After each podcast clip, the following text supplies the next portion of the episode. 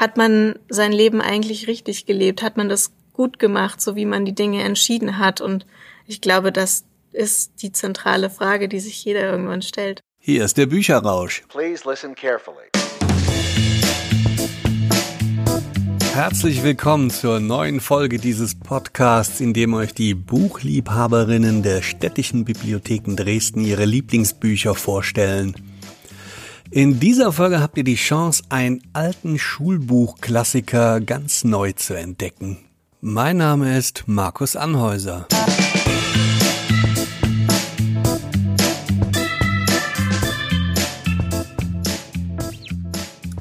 Schulbuchlektüre, das klingt schon fast wie ein Schimpfwort.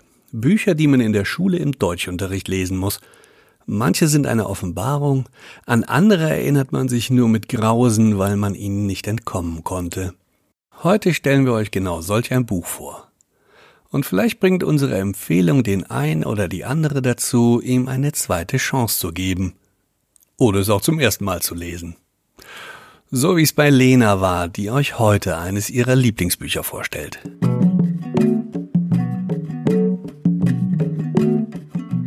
Ich bin Lena Schulz. Ich bin jetzt äh, nach dem Studium nach Dresden gekommen, bin Bibliothekarin, habe dann hier erst als Projektmanagerin für den Bücherhausdienst gearbeitet und seit letztem Jahr im Januar habe ich die Bereichsleitung der Kinderbibliothek in der neuen Zentralbibliothek übernommen. Ich habe lange überlegt, ich habe eigentlich zwei Herzensbücher. Das eine ist Vincent von Joey Goebbels, von einem amerikanischen Autor. Und das andere ähm, ist tatsächlich Homo Faber von Max Frisch. Und ich habe mich dann ähm, für den Max Frisch, für den Homo Faber entschieden, den heute mal äh, den Leuten ein bisschen näher zu bringen.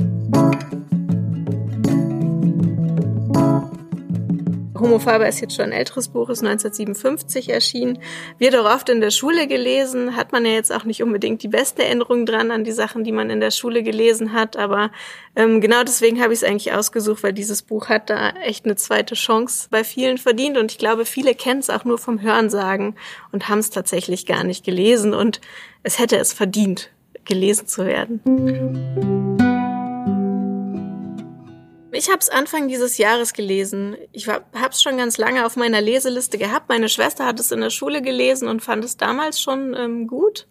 Und dann habe ich gedacht, ja, das müsstest du auch mal lesen. Es klingt eigentlich ganz interessant. Und dann habe ich es wieder vergessen. Und ähm, Anfang des Jahres, ich treffe mich immer mit vier Freunden und wir suchen ein Buch aus, lesen das und treffen uns dann vier Wochen später und reden wieder drüber. Und da hat glücklicherweise einer von denen gesagt, wollen wir nicht mal Homo Faber und Max Frisch und wollte ich eigentlich schon lange mal lesen. Habe ich gesagt, ja, ich auch. Lass uns den nehmen. Die anderen beiden waren nicht so begeistert. Erst im Nachhinein dann, nachdem sie es gelesen hatten. Und ähm, so ist er mir dann wieder begegnet und ich habe es dann natürlich aus der Bibliothek ausgeliehen, habe es gelesen und habe es mir jetzt gekauft, weil ich es einfach haben will. Also es ist, glaube ich, ein Buch, was ich auch in ein paar Jahren nochmal lesen werde.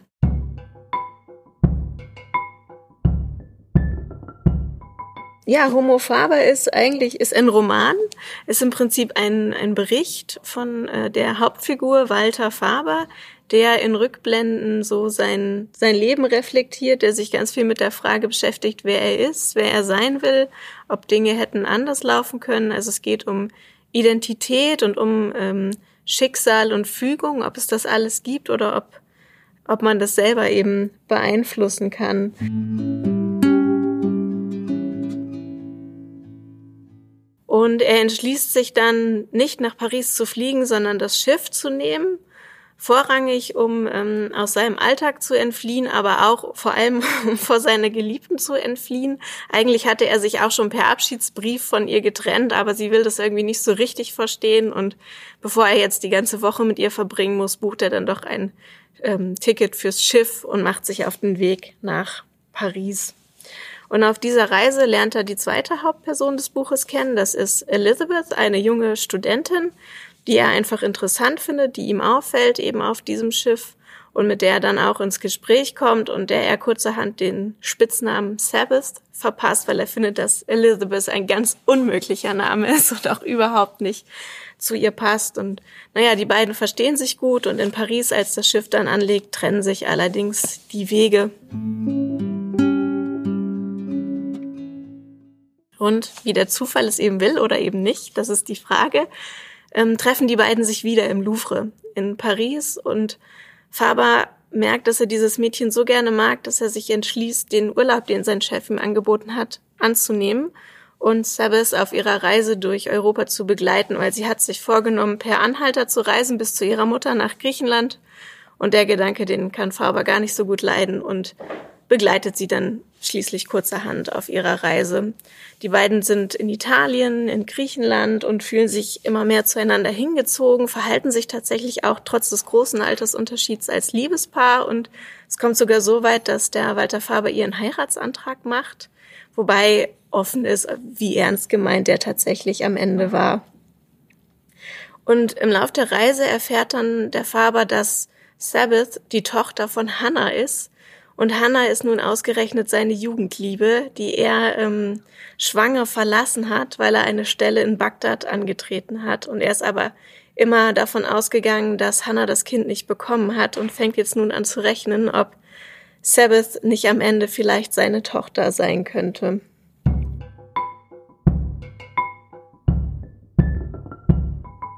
Ich habe eigentlich zwei kurze Passagen ausgesucht, weil ich habe schon gesagt, die Figur Walter Faber entwickelt sich so wunderbar in diesem Buch. Und ich habe eine Stelle vom Anfang, wo man eben sieht, wo er noch dieser ganz technisch denkende Mensch ist, komplett rational, mathematisch. Und dann eine Stelle ähm, ziemlich zum Ende, wo die Reise von Sabbath und Faber zu Ende geht und wo er eben eher dieser Gefühlsmensch ist, damit man einfach die Wandlung so ein bisschen ähm, sieht. Ich glaube nicht an Fügung und Schicksal, als Techniker bin ich gewohnt, mit den Formeln der Wahrscheinlichkeit zu rechnen. Wieso Fügung? Ich gebe zu, ohne die Notlandung in Tamaulipas wäre alles anders gekommen. Ich hätte diesen jungen Henke nicht kennengelernt. Ich hätte vielleicht nie wieder von Hannah gehört. Ich wüsste heute noch nicht, dass ich Vater bin. Es ist nicht auszudenken, wie anders alles gekommen wäre ohne diese Notlandung in Tamaulipas. Vielleicht würde Sabbath noch leben. Ich bestreite nicht. Es war mehr als ein Zufall, dass alles so gekommen ist. Es war eine ganze Kette von Zufällen. Aber wieso Fügung? Ich brauche, um das Unwahrscheinliche als Erfahrungstatsache gelten zu lassen, keinerlei Mystik. Mathematik genügt mir. Mathematisch gesprochen.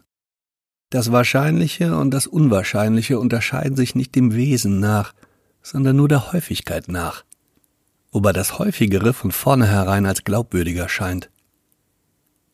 Es ist aber, wenn einmal das Unwahrscheinliche eintritt, nichts Höheres dabei.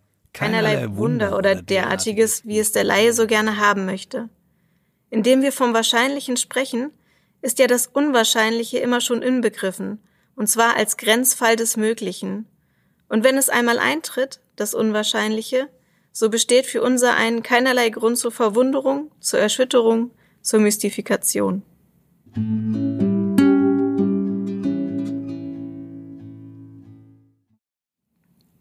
Ich habe ja nicht gedacht, dass die Nacht in Griechenland so kalt sein würde. Eine Nacht im Juni geradezu nass. Und dazu keine Ahnung, wohin er uns führen wird. Ein Saumpfad zwischen Felsen hinauf, steinig, staubig, daher im Mondlicht weiß wie Gips. Sabbath findet wie Schnee. Wir einigen uns wie Joghurt. Dazu die schwarzen Felsen, Felsen über uns. Wie Kohle, finde ich. Aber Sabbath findet wieder irgendetwas anderes. Und so unterhalten wir uns auf dem Weg, der immer höher führt. Das Wiehern eines Esels in der Nacht. Wie der erste Versuch auf einem Cello, findet Sabbath. Ich finde, wie eine ungeschmierte Bremse. Sonst Totenstille. Die Hunde sind endlich verstummt, seit sie unsere Schritte nicht mehr hören die weißen Hütten von Korinth. Wie wenn man eine Dose mit Würfelzucker ausgeleert hat. Ich finde etwas anderes, bloß um unser Spiel weiterzumachen. Eine letzte schwarze Zypresse. Wie ein Ausrufezeichen, findet Sabbath. Ich bestreite es. Ausrufezeichen haben ihre Spitzen nicht oben, sondern unten. Wir sind die ganze Nacht gewandert, ohne einen Menschen zu treffen. Einmal erschreckt uns Gebimmel einer Ziege, dann wieder Stille über schwarzen Hängen, die nach Pfefferminz duften. Stille mit Herzklopfen und Durst. Nichts als Wind in trockenen Gräsern. wie wenn man Seide reißt, findet Sabbath. Ich muss mich besinnen, und oft fällt mir überhaupt nichts ein, und dann ist das ein Punkt für Sabbath, laut Spielregel. Sabbath weiß fast immer etwas. Türme und Zinnen einer mittelalterlichen Bastion, wie Kulissen in der Opera. Wir gehen durch Tore und Tore, nirgends ein Geräusch von Wasser. Wir hören das Echo unserer Schritte an den türkischen Mauern, sonst Totenstille, sobald wir stehen. Unsere Mondschatten, wie Scherenschnitte, findet Sabbath. Wir spielen stets auf 21 Punkte, wie beim Ping-Pong.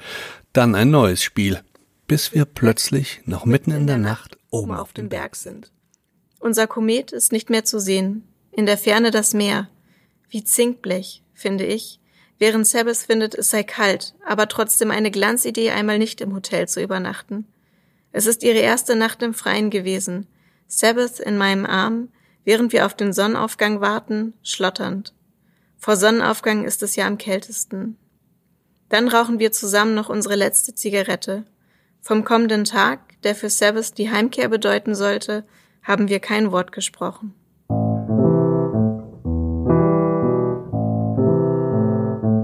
Sein Spitzname ist ja Homo Faber, also so der, der schaffende Mensch, der technisierende Mensch. Und ähm, er sagt ja auch immer, er vertraut der Technik mehr als den Menschen und er, er ist dann sehr ähm, großer Freund von Technik, von Fortschritt, von Weiterentwicklung und lässt sich auf diese andere Ebene eigentlich gar nicht ein, bis er eben diese Sabbath trifft und diese Reise mit ihr macht. Und es geht auch schon darum, wo führt das mal hin mit der Technik. Also von daher ist es, obwohl es eben schon ein älteres Buch ist, auch ein Buch, was in unsere Zeiten gehört und was an Aktualität nichts verloren hat.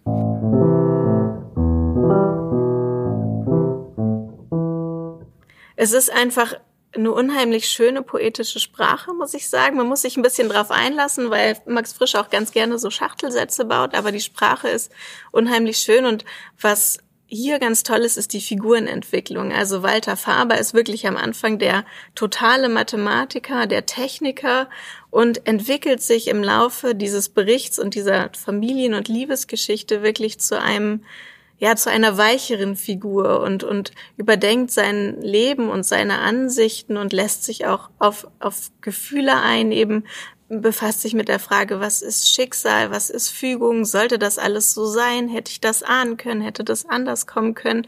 Also es wirft einfach ganz viel Fragen auf, die man sich, glaube ich, selber im Leben das ein oder andere Mal stellt. Und es ist immer so ein, so ein Spaziergang zwischen ja, rationalem und irrationalem, was, was hätte sein können, was hätte sein sollen und müssen und hat man sein Leben eigentlich richtig gelebt? Hat man das gut gemacht, so wie man die Dinge entschieden hat. Und ich glaube, das ist die zentrale Frage, die sich jeder irgendwann stellt.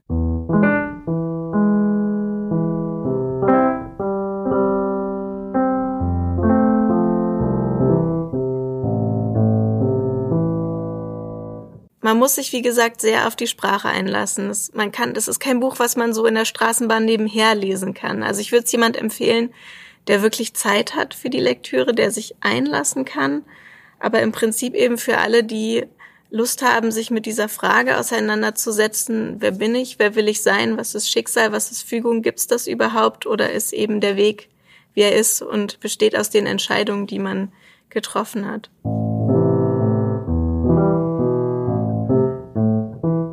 Ich habe es geliehen, gelesen und gekauft. Es wird ein Wegbegleiter sein, aber wenn ich jetzt nur zwei, drei Bücher mitnehmen könnte, dann würde ich, glaube ich, was mitnehmen, was ähm, schöner ausgeht.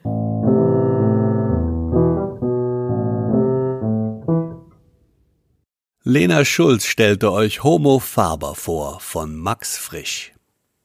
Ein Roman, den ihr sicherlich auch in eurer Bibliothek finden werdet, egal wo ihr diesen Podcast hört. Und an dieser Stelle noch ein Tipp für alle aus der Region um Dresden. Am 30. September findet in der Zentralbibliothek im Kulturpalast Dresden der zweite Travel Slam statt. Wie ein Poetry Slam, nur mit Stories und Bildern von unterwegs. Alle Infos dazu findet ihr in den Show Notes und auf der Webseite der städtischen Bibliotheken Dresden.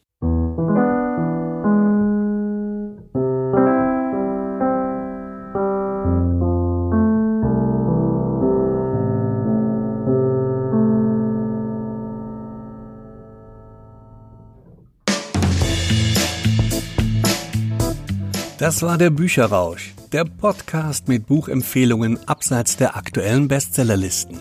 Wir hoffen, es hat euch gefallen. Wir freuen uns auf eure Bewertungen bei iTunes. Ihr findet uns auch bei Spotify und auf der Webseite der Städtischen Bibliotheken Dresden. Mein Name ist Markus Anhäuser. Bis zum nächsten Mal.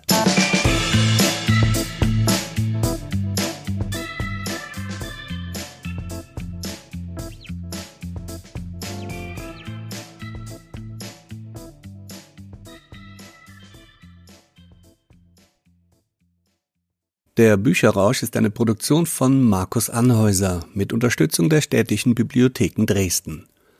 Der Titelsong Please Listen Carefully ist von Jazar.